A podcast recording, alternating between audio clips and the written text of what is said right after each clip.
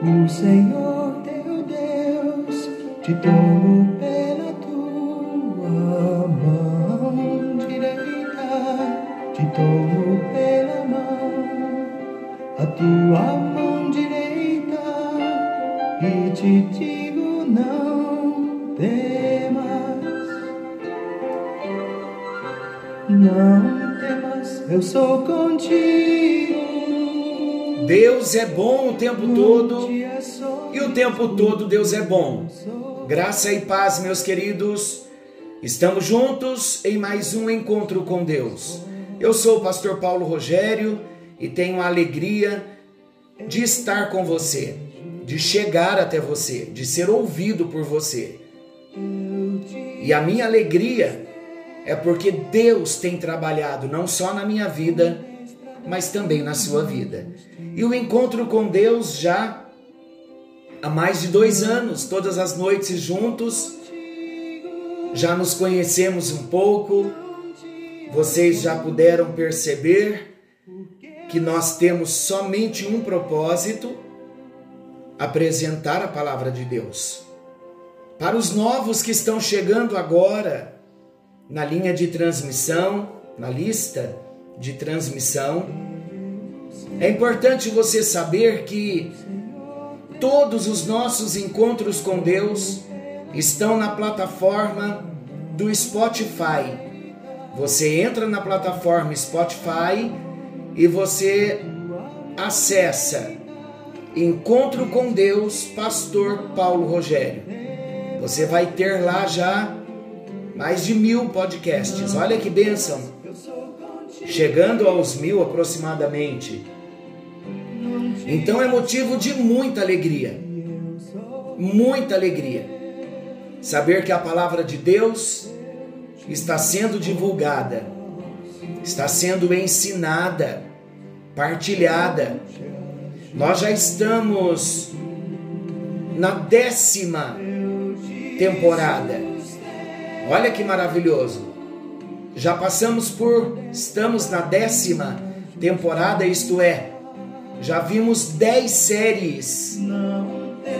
E cada série com muitos estudos.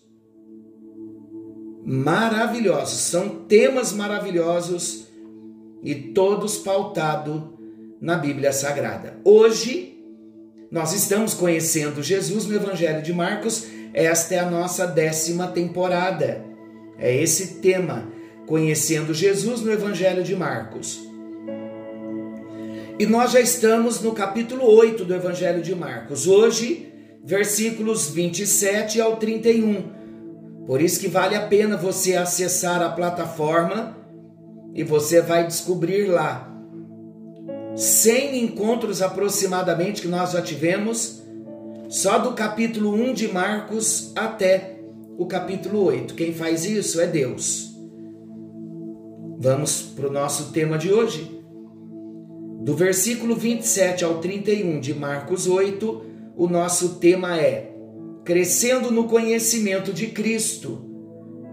E quando eu me preparei aqui para compartilhar com vocês esse texto, eu me lembrei do livro do profeta Oséias, no capítulo 6, versículo 3, ele diz assim: Conheçamos e prossigamos em conhecer ao Senhor.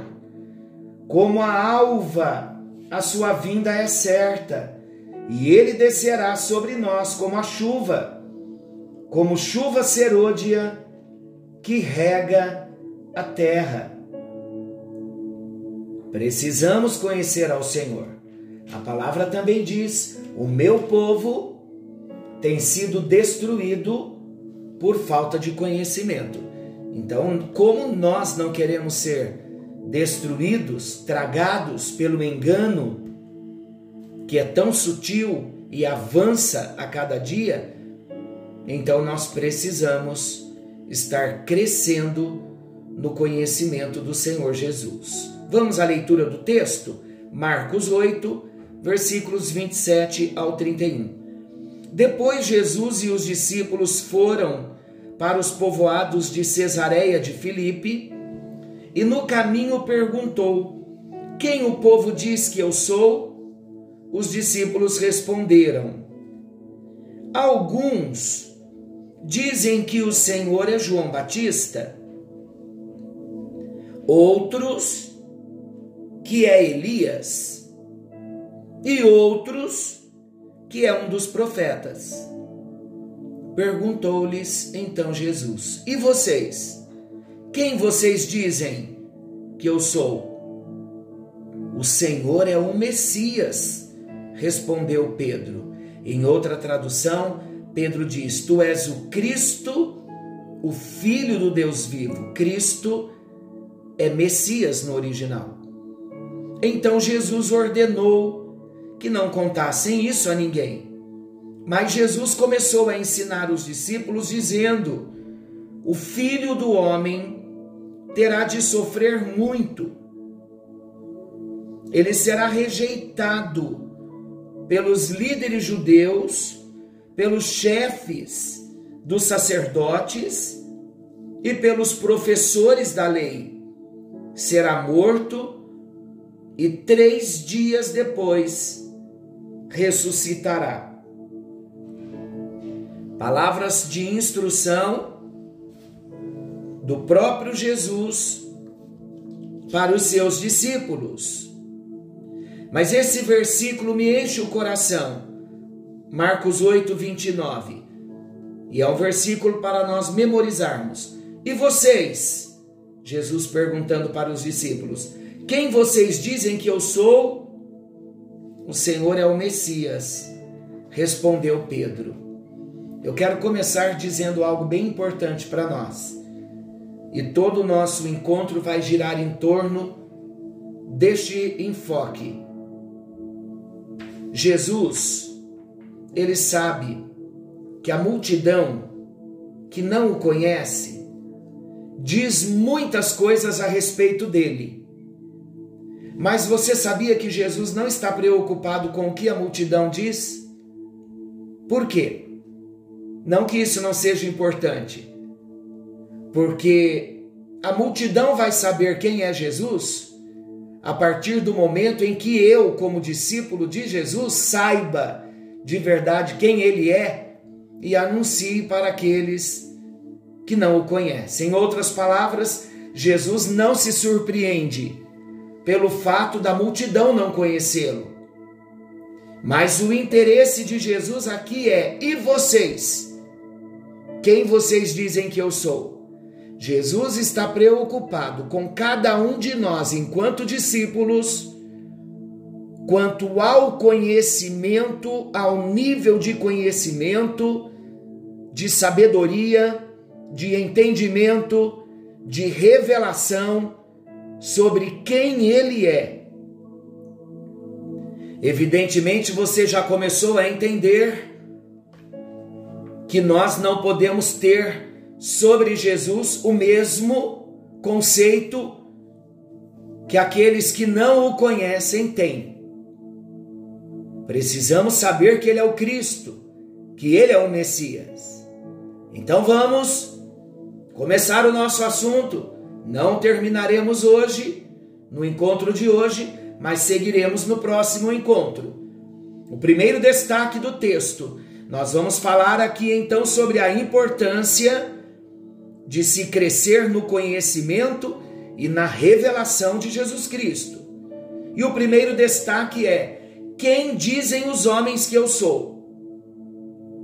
Meus amados, a primeira palavra que temos a respeito de quem seria Jesus, ela vem das pessoas em geral que julgavam ser ele João Batista, Elias ou alguns dos profetas. Isso mostra que muitos, embora vissem as obras de Jesus, ouvissem a respeito dos sermões de Jesus e o conhecessem de vista, isso prova que eles não conheciam ainda a verdadeira identidade de Jesus. Você já conhece como discípulo de Jesus? Você já sabe quem ele é? Sabe qual é a verdadeira identidade de Jesus? Muitas vezes nós perguntamos assim: quem é Jesus para você? E nós dizemos assim, pela falta do conhecimento: ah, ele é meu tudo. O meu tudo, queridos, para nós, muitas vezes na falta do conhecimento, acaba não sendo nada. Quem é Jesus para nós? Ele é mais do que o meu tudo. Nos dias de hoje, nós também percebemos que muitas pessoas ainda não conhecem Jesus em verdade. E infelizmente, muitos cristãos, muita gente dentro da igreja, que ainda não conhece Jesus de verdade. Você já o conhece? Talvez muitos cristãos, chamados de cristãos, frequentadores de igreja, talvez conheçam a história de Jesus, ou já tenham ouvido falar dos feitos poderosos de Jesus, mas ainda não sabem quem ele é realmente. Não saber quem é Jesus, meus amados, e não possuir uma experiência pessoal com Jesus, priva qualquer pessoa de experimentar o amor de Deus. Aquelas pessoas que dizem: Meu Deus, onde o Senhor está? Estou me sentindo tão abandonado, tão destruído, tão arrasado, não sinto o teu amor.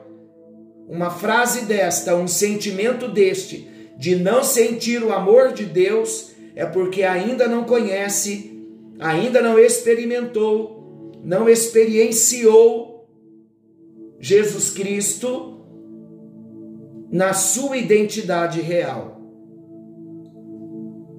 E Jesus disse, ele mesmo disse: Eu e o Pai somos um. Está lá em João 10, versículo 30. Jesus também afirmou: Se vós me conheceis, a mim, também conheceríeis a meu Pai. E já desde agora o conheceis e o tendes visto. Disse-lhe Felipe: Senhor,